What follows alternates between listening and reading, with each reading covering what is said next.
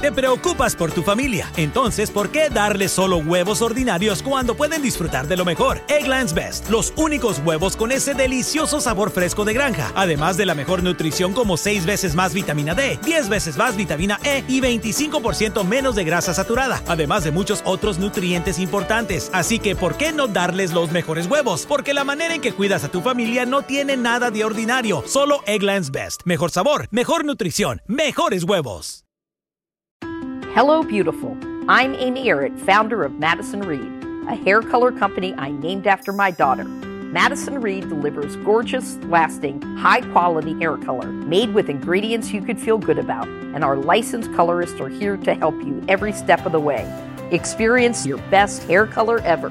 Find your perfect shade at madison reed.com and get 10% off plus free shipping on your first color kit. Use code RADIO10.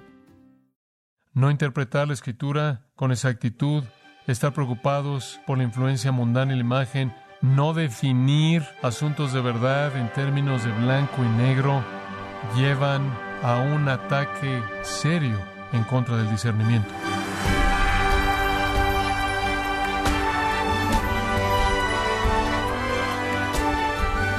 Queremos darle la bienvenida y las gracias por acompañarnos en su programa Gracia a vosotros con el pastor John MacArthur. Un cristiano sabe de la doble responsabilidad que un pastor tiene, esto es, alimentar y cuidar a sus ovejas. Pero, ¿puede un pastor proteger a sus ovejas sin enfrentar a los lobos? O John MacArthur continúa hablando del discernimiento necesario que le permite a un buen pastor cuidar a sus ovejas de los depredadores espirituales que promueven el error. En la serie Un ruego por discernimiento, en gracia a vosotros. El discernimiento es crítico en la vida de la iglesia. Conocer la doctrina sana es esencial en la vida de la iglesia. La doctrina sana, Pablo le dijo a Timoteo, debe ser predicada, debe ser protegida, debe ser guardada como un tesoro y transmitida a la siguiente generación. Ahora dijimos la última vez que hay una falta de discernimiento en el mundo evangélico. Les di la primera razón, ¿se acuerdan cuál fue?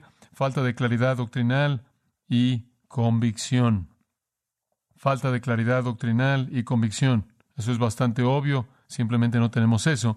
Tenemos un problema serio cuando no conocemos doctrina sana, cuando la doctrina sana es ofensiva.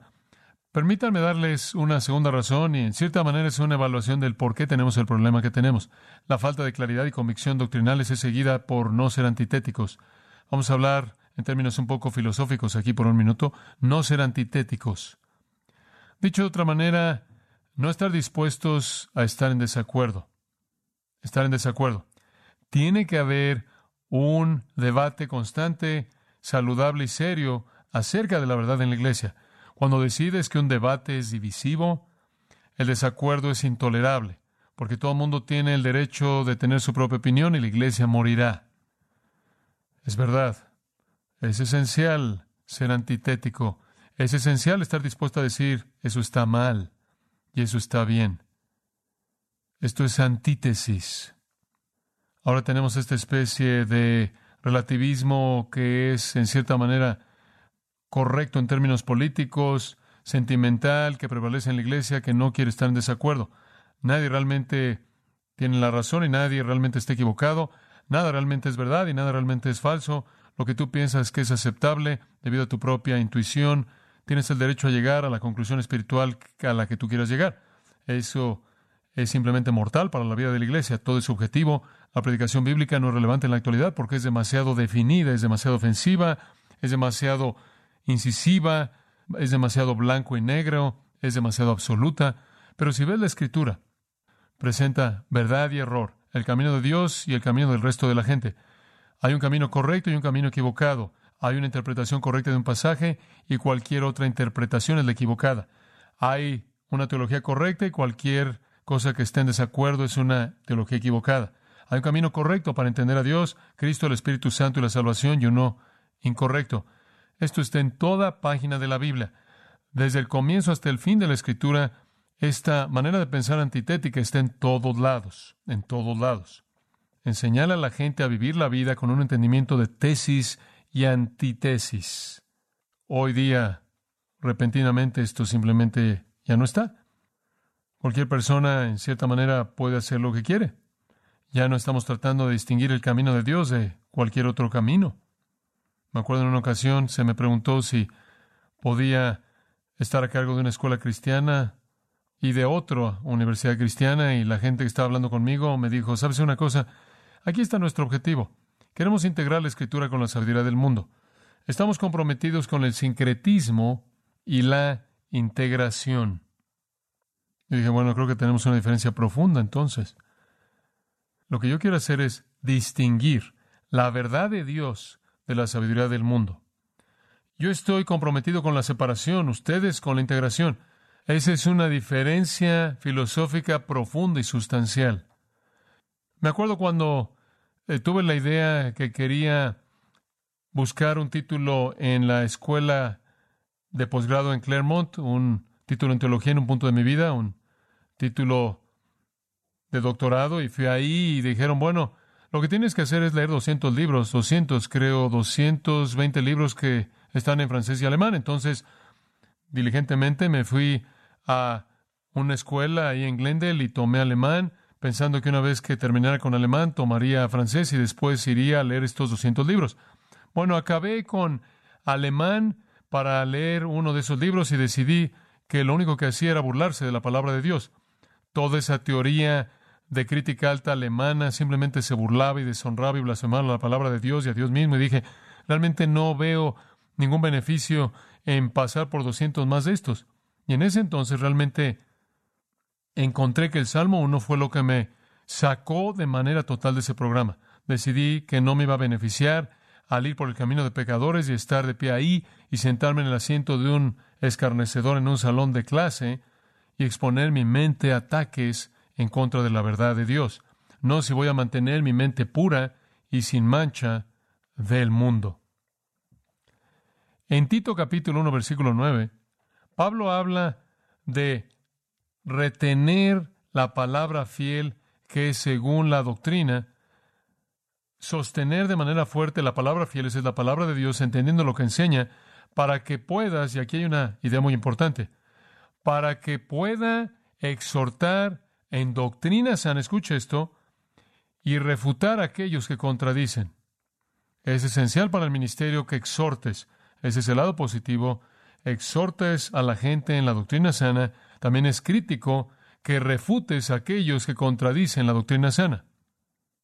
Ahora, por cierto, esa es una parte de la escritura que describe las responsabilidades de los ancianos y los pastores. Como pastor, tengo una responsabilidad doble de enseñar y de reprender, de ayudar a enseñar a aquellos que reciben la verdad y de reprender a aquellos que están en el error.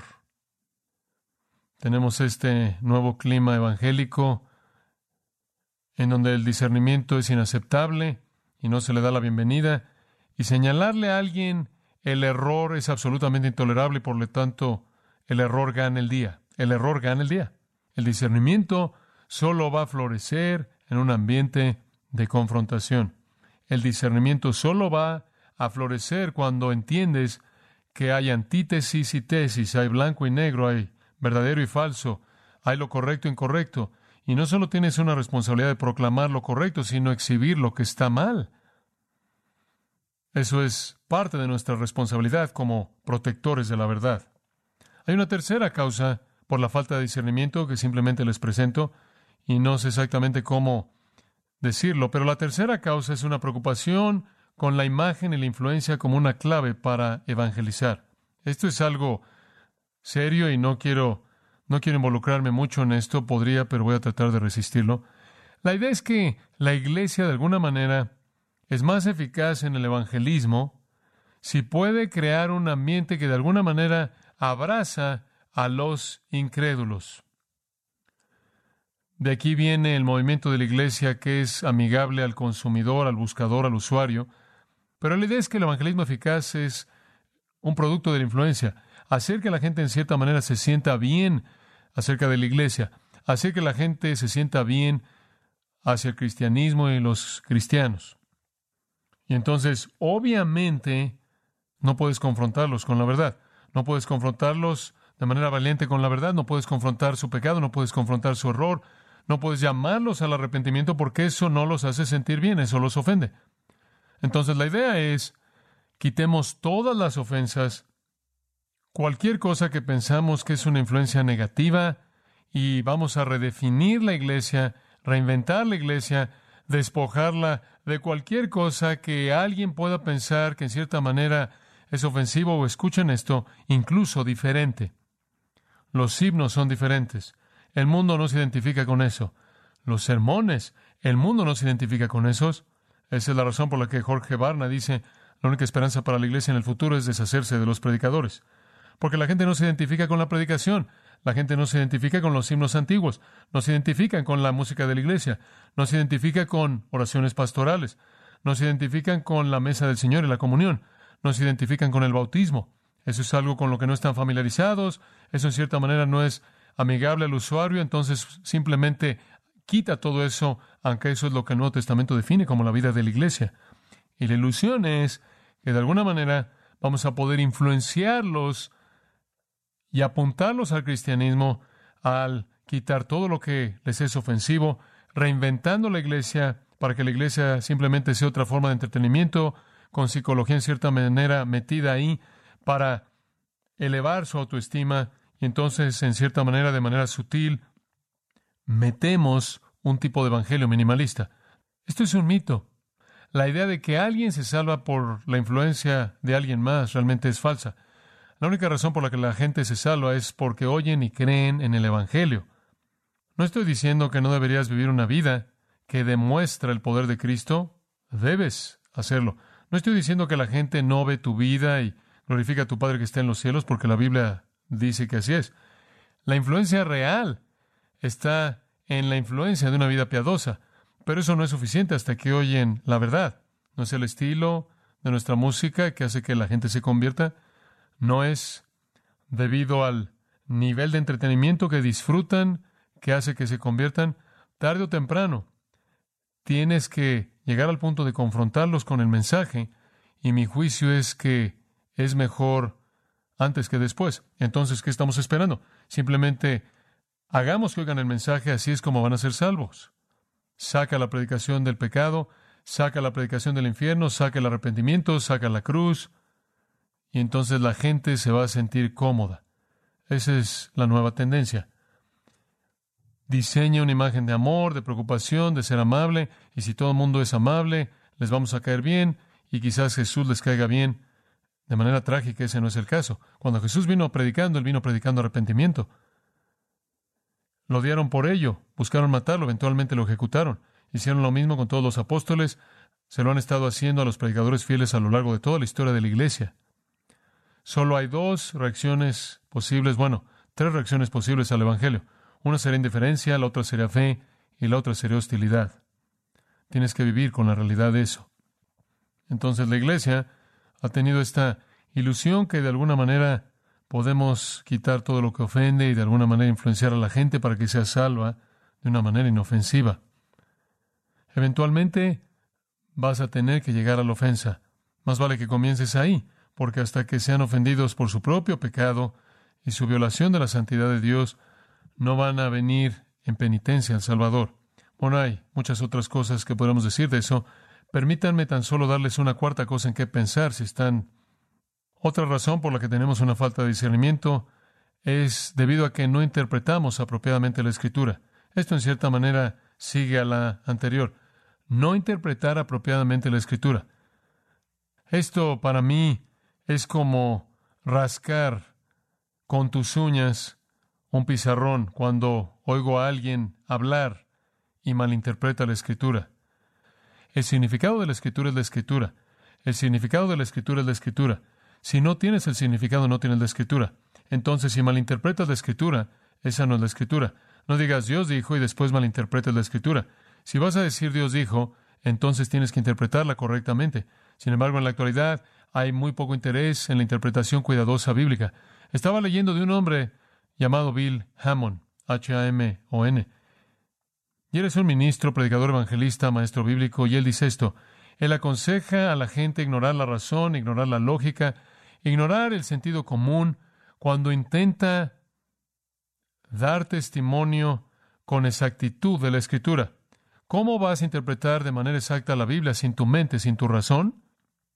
De hecho, él dice, el Espíritu te va a ayudar a interpretar la Escritura al darte sensaciones fuertes en tu área abdominal superior.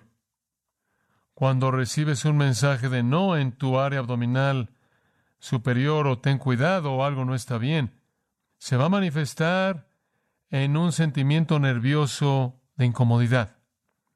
Y está ese testimonio del Espíritu Santo de que hay un mensaje profundo, imposible de expresar de que algo está mal. Por otro lado, él dice, cuando el Espíritu Santo está dando testimonio a nuestro espíritu de que la interpretación es correcta, entonces nuestra área abdominal superior reacciona con una paz y gozo inexplicables y un sentimiento cálido. Hombre. Bueno, aquí hay una cita. En otras palabras, ignora tu mente, olvida tus creencias, no consideres tu teología ni sentido común y espera la sensación en tu área abdominal superior. Dices tú, eso es raro. Claro que eso es raro, eso está mal. Ese tipo de subjetivismo es aterrador, aterrador. Pablo dice en 2 Timoteo, predica la palabra. Y después él dice, tú continúa en lo que de mí aprendiste. Lo que de mí aprendiste, enseña a hombres fieles que sean idóneos para enseñar también a otros. Ustedes conocen esos pasajes.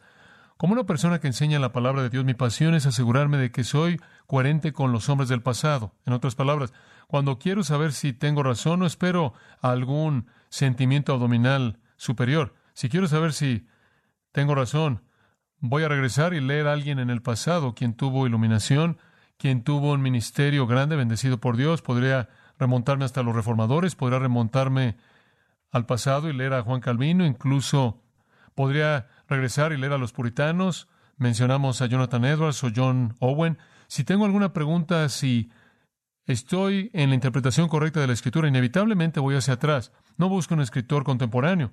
No voy a la librería y digo, ¿sabes? ¿Tienes algún libro nuevo? Tú sabes, acerca de la psicología cristiana contemporánea o algún libro cristiano popular, ciertamente no busco ficción. Si quiero probar mi interpretación de la escritura, invariablemente regreso a aquellos en el pasado que fueron los intérpretes nobles probados de la escritura, cuyos libros todavía se imprimen, porque han soportado, han pasado la prueba del tiempo y el escrutinio de la erudición, y regreso para asegurarme de que no estoy inventando algo, simplemente quiero tomar la estafeta de alguien, quiero interpretar la palabra de Dios la manera en la que siempre ha sido interpretada, y quiero ser fiel aquellos en el pasado que fueron guiados por el Espíritu de Dios al entender la palabra de Dios. De hecho, me veo mucho más atraído a la literatura del pasado de lo que me veo atraído a la literatura actual. Podrías colocar todos los libros de los últimos cinco años en mi oficina en una repisa. Y el resto, digamos, cuatro o cinco mil libros son del pasado. Porque hay una continuidad en la obra del Espíritu de Dios en la preservación de la verdad y quiero permanecer en esa continuidad.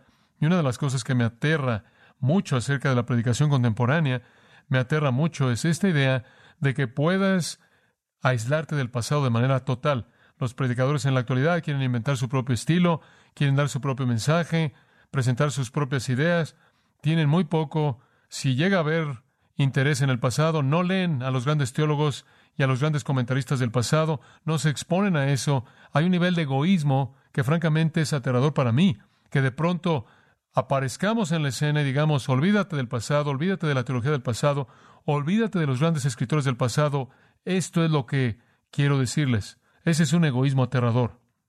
Da miedo. Tú vas a oír a estas personas predicar, que simplemente te dan todas sus ideas. Eso es algo que da miedo. Quiero estar en la gran tradición de aquellos que transmitieron la verdad de generación a generación a generación. Entonces, perdónenme si incluyo en mi pequeño libro a Jonathan Edwards. Pero me da mucho gusto estar exactamente en donde Jonathan Edwards estuvo, misma postura y proclamar la misma verdad que le preocupaba en su época en los evangélicos contemporáneos de hoy. Tienes un enfoque en el estilo de la predicación, en el estilo que literalmente ha aislado a la iglesia de su legado. Y quitan los himnos. No queremos ningún himno aquí. A nadie le gustan los himnos. Escucha, hay una razón por la que los himnos duran, y les voy a decir cuál es. Fueron escritos por hombres que conocían teología, y los himnos malos desaparecen a lo largo de los siglos. Los himnos que comunican las realidades profundas de la teología, amartilladas a lo largo de los siglos, esos himnos duran.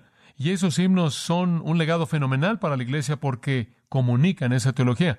Pero la idea contemporánea es, corta el pasado, córtalo. Somos una isla y vamos a reinventar la iglesia, vamos a reinventar la enseñanza, vamos a reinventar la interpretación bíblica. No necesitamos el pasado, no necesitamos su himnología, no necesitamos su teología, no necesitamos sus comentarios, la interpretación, eso es aterrador.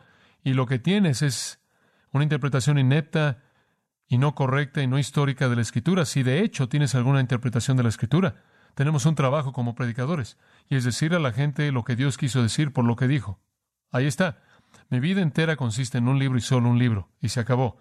¿Qué es lo que Dios quiere decir en este libro? Se acabó, eso es ministerio, nada más y nada menos. Declarar todo el consejo de Dios, esa es mi responsabilidad. Entonces, cuando piensas en el asunto del discernimiento, tienes que darte cuenta de que el discernimiento no puede sobrevivir en un ambiente en donde la doctrina no importa.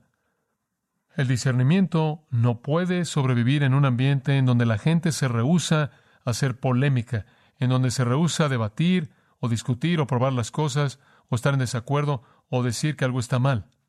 El discernimiento no puede sobrevivir en un ambiente en donde todo el mundo se preocupa por quitar todo lo que ofende. Y el discernimiento no puede sobrevivir en un ambiente en donde virtualmente no hay interés en mantener la gran verdad que ha sido transmitida de generación a generación mediante una interpretación de la escritura que es cuidadosa, analítica, erudita, fiel, que analiza. El futuro de la iglesia va a depender de liderazgo que discierne. Y quiero decirles que es triste. Puedes ver algunas de las organizaciones cristianas más grandes en el mundo y son guiadas por personas que tienen influencia y poder, pero no tienen una capacidad real de interpretar correctamente la escritura. Y son los influyentes en los evangélicos los que definen a los evangélicos en sus definiciones más amplias. Entonces tenemos que regresar a la predicación de la palabra, a interpretarla correctamente. Vayan a segunda de Timoteo por tan solo un minuto. Procura con diligencia, versículo 15, presentarte a Dios aprobado como obrero, artesano, que no tiene de qué avergonzarse. No sé tú, pero no quiero avergonzarme de mi ministerio. No quiero avergonzarme de mi vida. Entonces, si voy a presentar mi ministerio a Dios para ser aprobado, para que no me avergüence, tengo que usar bien la palabra de verdad. Digo, ¿qué tan claro es eso? Tiene que ser usada de manera exacta. Ahí es donde comienza. La interpretas de manera exacta, la proclamas con valentía, la proclamas a nivel positivo, exhortando, la proclamas a nivel negativo, confrontando y refutando el error. Y mantente alejado, versículo 16, y aléjate de estas palabras mundanas vacías que llevan a más impiedad este tipo de pláticas que se esparcen como gangrena. La gangrena no es algo bueno, destruye. Así como Himeneo y Fileto, con sus pláticas de gangrena de nada, hombres que se desviaron de la verdad y trastornan la fe de algunos. No interpretar la escritura con exactitud, de manera cuidadosa y precisa, estar preocupados por la influencia mundana y la imagen, no ser antitéticos, no definir asuntos de verdad en términos de blanco y negro, menospreciar la claridad y la convicción en la doctrina, llevan a un ataque serio en contra del discernimiento. Simplemente una cosa más que mencionar. El punto final en los pequeños puntos que quiero darles es no disciplinar en la iglesia. No disciplinar en la iglesia. Esto es mortal para la iglesia. Esto es mortal para el discernimiento. Porque lo que dice es que si sé que hay pecado en la iglesia y no hago lo que Mateo 18 dice y no disciplino en la iglesia, entonces lo que estoy diciendo es, bueno, sé lo que la Biblia dice, la interpreto correctamente, nada más que no importa en tu vida. Esto es, si alguien se levanta en la iglesia y enseña mentiras y no los enfrento, alguien vive en pecado e iniquidad y no los enfrento y la iglesia no los enfrenta, lo que estamos diciendo es que la verdad no importa. Es la verdad, pero no importa. Y eso es típico de las iglesias en la actualidad. No hay disciplina de la iglesia, entonces aun si dicen la verdad, no van a aplicar la verdad. Las iglesias toleran a cristianos que pecan, por lo tanto, rebajan el valor de la verdad, porque si la verdad no tiene que ser vivida, entonces, ¿cuál es su punto. Como resultado de esto, quitan el filo de la espada del Espíritu. Jamás debes buscar un lugar en donde incrédulos y pecadores se sienten cómodos, en donde cristianos nunca son confrontados con su pecado, en donde el error nunca es enfrentado, porque lo que eso hace es disminuir la verdad. La verdad de Dios es para ser aplicada. Es para ser aplicada para aquellos que están en error y aquellos que están en pecado. Simplemente no está pasando en las iglesias en la actualidad. No quieren aplicar la verdad. Hablé con un hombre que es parte de una iglesia grande que busca ser amigable con los que buscan y le dije, si tuvieras un hombre homosexual en tu iglesia, si supieras que él estaba viviendo en homosexualidad, ¿cuánto tardarías antes de que de manera personal se acercaras a esa persona y lo confrontaras por su pecado? Y nunca olvidaré su respuesta. Él dijo, ah, probablemente sería año y medio, quizás dos, hasta que él se sintiera realmente cómodo en la iglesia. ¿Qué es eso? ¿No crees que la iglesia del Señor debe ser santa? ¿No crees que al Señor le preocupa la pureza? ¿No crees que ese hombre es un alma que vale la pena lo suficiente como para que confronte su pecado, para que se arrepienta y sea salvo?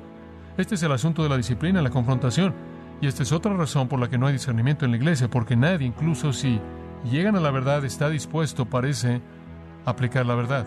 Bueno, suficiente por eso.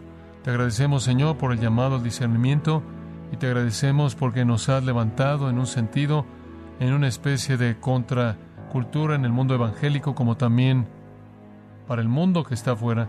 Y oramos, oh Dios, porque seamos fieles a la verdad, en vivirla y proclamarla y aplicarla a nuestras vidas y en las vidas de aquellos que nos rodean conforme te servimos en el nombre de Cristo.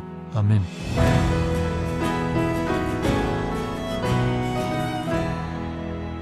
John MacArthur nos recordó que para que Dios salve pecadores debemos predicar del pecado, el infierno, el arrepentimiento, la cruz y todos estos asuntos que hacen que la gente llegue al conocimiento de Cristo. En la serie Un ruego por discernimiento, en gracia a vosotros. Estimado oyente, quiero comunicarle que Grace Community Church, bajo el liderazgo de John MacArthur, ha organizado para los días viernes 17 y sábado 18 de septiembre la conferencia en español Expositores 2021 acompañan a John MacArthur en la enseñanza de Expositores 2021 con el tema Jesucristo el Inigualable, líderes de gran influencia como Paul Washer, Miguel Núñez, Sugel Michelén, Henry Tolopilo y Josías Grauman. Para mayor información e inscripciones a la conferencia Expositores 2021, los días 17 y 18 de septiembre, en Son Valley, California, visite conferenciaexpositores.org. Repito, conferenciaexpositores.org. Si tiene alguna pregunta o desea conocer más de nuestro ministerio, como son todos los libros del pastor John MacArthur en español o los sermones en CD que también usted puede adquirir, escríbanos y por favor mencione la estación de radio por medio de la cual usted nos escucha en gracia a vosotros. Es importante conocer no solo el país y ciudad de donde usted nos escucha, sino también la radio. Para quienes contactan nuestro ministerio por primera vez, pueden solicitar una copia del mensaje de promoción sin costo alguno, un mensaje por oyente únicamente.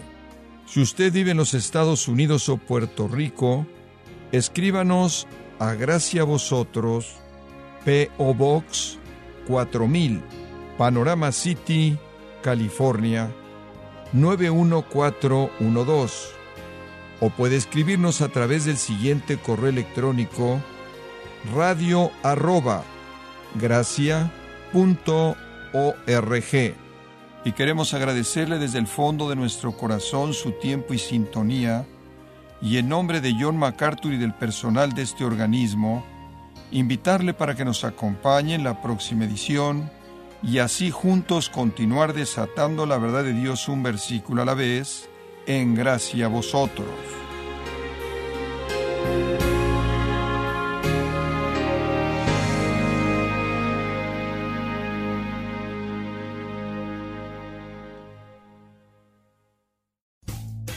Rumkey is hiring CDL drivers age 19 and up, and drivers are paid based on experience. Rumpke CDL drivers earn $1,000 to $1,300 per week and more than $10,000 in bonuses possible in their first year. Rumpke drivers are home daily, work in a recession resistant industry, receive great benefits and performance incentives. Start a lucrative career and apply now at rumpkecareers.com. Equal opportunity employer restrictions apply. Looking for a brew unique to you? Find it at Kroger. Discover distinctly different chameleon organic ground coffee with flavors like Guatemala and Dark and Handsome. They're so organic, so sustainable, and so good. Visit Kroger today to get yours.